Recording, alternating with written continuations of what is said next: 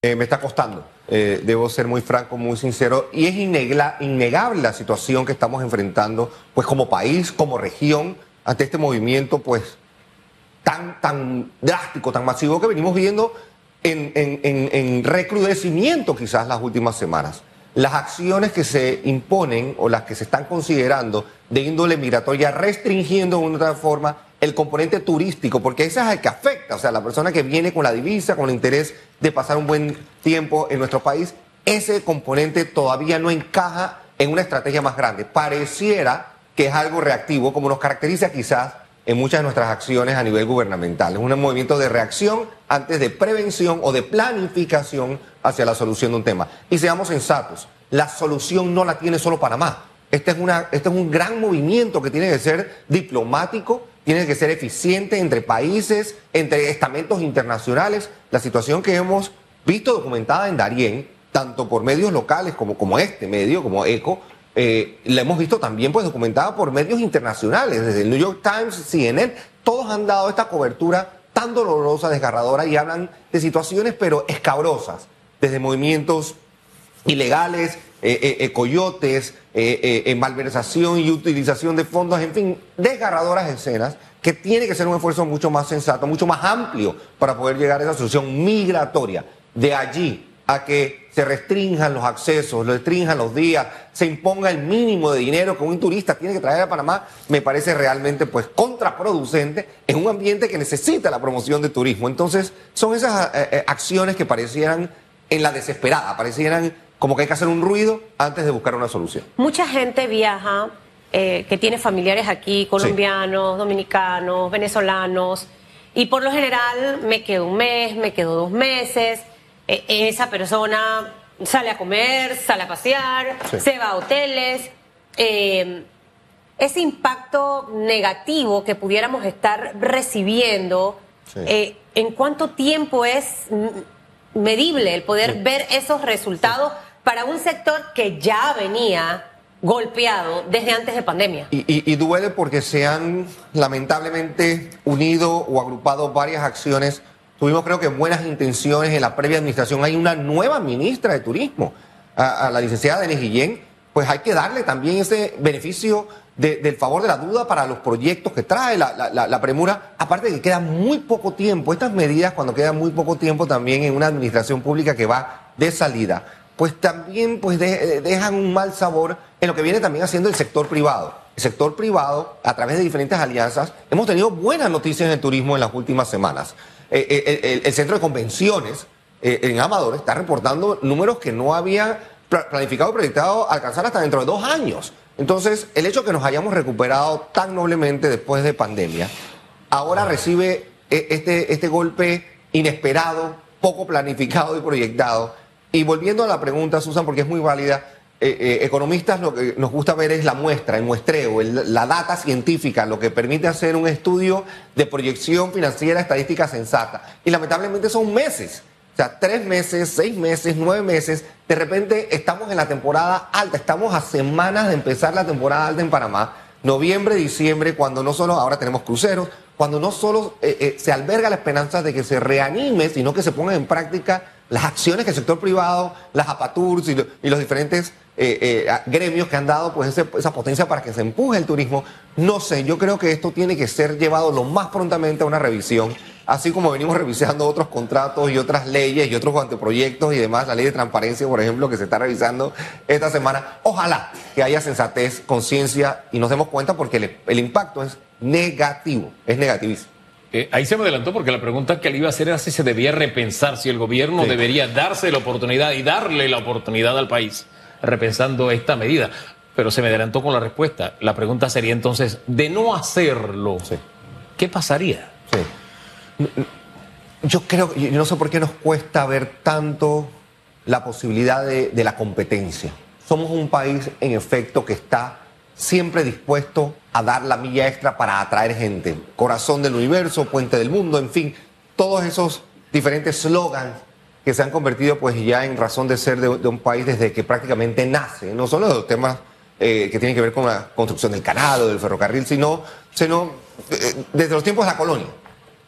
Pero revisitar eso contra otros países y lo que viene haciendo la competencia país-país. Nos vemos de nuevo reflejados en esos espejos cercanos en República Dominicana, Costa Rica, eh, eh, e incluso ciertas partes de Colombia que están haciendo fabulosos trabajos en, en replantear sus modelos de atracción turística. Entonces, definitivamente de no hacerlo, le estás dando pie a que ese turista que está contemplando la posibilidad de pasar un tiempo en tu país, de traer divisas y de generar, eh, eh, eh, evalúe Dominicana, evalúe Costa Rica, evalúe otros países, Centroamérica y el Caribe, que se están cada vez más posicionando de manera diferente para competir. Creo que tenemos que aterrizar en competencia, creo que el efecto de nuevo sería muy negativo, pero por encima de eso está también el precedente es, esa acción que yo creo que el gobierno tiene la capacidad de recapacitar, de repensar. Lo hemos hecho en otras aristas. Creo que poner un alto inmediato, replantearse y ver qué impacto, especialmente en la temporada. Estamos en la recta final del año 2023, un año que ha sido, pero por demás, muy difícil para diferentes sectores, especialmente la pequeña y mediana empresa, que depende mucho de, esta, de esta eh, inyección de capital eh, extranjero que traen turistas. Entonces, hombre, hagámonos un, examen de sensatez, de franqueza, y enfoquémonos entonces en el cierre de un buen año, replanteemos, recapacitemos y hagamos eh, de Panamá pues ese destino amistoso, amigable, que debe ser, no solo para beneficio de nosotros panameños, sino también para competir de manera sensata contra otros países en la región que nos están robando el proverbial mandado. Bueno, y Colón con los cruceros, estuvo aquí el, presidente de la Cámara de Comercio. Eh, en este momento, esta, esta temporada y, Colón involucrado en un tema de violencia, sin un norte. Entonces, tantas cosas. Este último trimestre para todos los, los empresarios es fundamental. Eh, lo que es importante en estos meses, Carlos, apuntar y alinearse enfocados todos en tratar de empujar un poco más la economía. Total. Y, y, eso, y eso pasa por estabilidad, por tranquilidad cierres de calles no son para nada convenientes. El tema de la limpieza, lamentablemente, menospreciamos el valor que tiene una ciudad bien estructurada, bien ordenada, bien, bien limpia, por más básico y concepto que, que resulte. No nos damos cuenta del efecto que tiene esto tanto en turistas como en el apetito de gastar y de invertir. Volvemos al tema de seguridad, lo hemos hablado una y otra vez. Yo creo que hay varios pilares que son fundamentales. Sí para el sector turístico, pero tanto más importante aún también para el local. Viene Black Week en cuestión de dos, tres semanas. Es un evento que prácticamente lanza el esfuerzo de cierre de año y que los retailers en Panamá descansan enormemente para que sea exitoso. Oye, tenemos que volcarnos precisamente a que ese dólar se quede aquí, que venga de otros países y no pues encontrar en un ambiente de, de yo creo que de, de distracción y de menospreciar el impacto que estas acciones tienen. Black Week en septiembre, Viene el mes de noviembre, fundamental, los días patrios y demás. Cierre de fin de año, Día de la Madre, es fundamental. Del 65 al 70% de la ganancia neta de un retailer la hacen en las próximas semanas. Así que ojalá que nuestro gobierno recapacite. Oiga, volquémonos al tema minería. Sí. Porque no sé si será ocasión. ¿Cómo usted ve el momento sabiendo lo que representa la mina? Sabiendo que hay grupos que dicen no al contrato, hay otros que dicen no a la minería. Sí. Y, no sé, por los. De pronto, por la retroalimentación del debate que tuvimos en debate abierto ayer, me da. Sigo con la impresión de que estamos ante un diálogo de sordos. No sé. ¿Eso qué impacto tiene en el tema economía, sabiendo lo que representa minas en el PIB? Sin, duda, y la, minería en Panamá se ha convertido en un, componente importantísimo del Producto Interno Bruto. Eso es innegable, 5 a 6%, casi a la par de lo que aporta el Canal de Panamá y todo lo que permea, todo lo que expande. Con eso dicho, pareciera de nuevo, y el análisis financiero estrictamente hecho desde la perspectiva de lo que el contrato representa para Panamá, pues que se pudo haber logrado mejor pareciera que esa comparación de lo que fue o lo que pudo haber sido lo que teníamos antes y lo que tenemos ahora, pues se queda un poco corta. Hemos analizado ya First Quantum Minerals, ha sacado estados financieros auditados, son de acceso público, y cuando se hace el análisis se ve parte, la parte operativa claramente descansa de un consorcio multinacional en lo que pasa en Panamá. Entonces es muy relevante para la mina que esto ocurra y que siga ocurriendo de manera sostenible. Para el país, por otro lado, empleomanía, el área de Donoso, eh, hemos escuchado el, duro testimonio de los residentes tanto de Donoso como por las áreas de, de Coclé del Norte, donde también anhelan más, donde esperaban mucho más. Entonces pareciera que hay dos vertientes de conversación, una sobre el contrato y otra sobre la minería como tal, como industria. Esa decisión el país la tomó en 1997.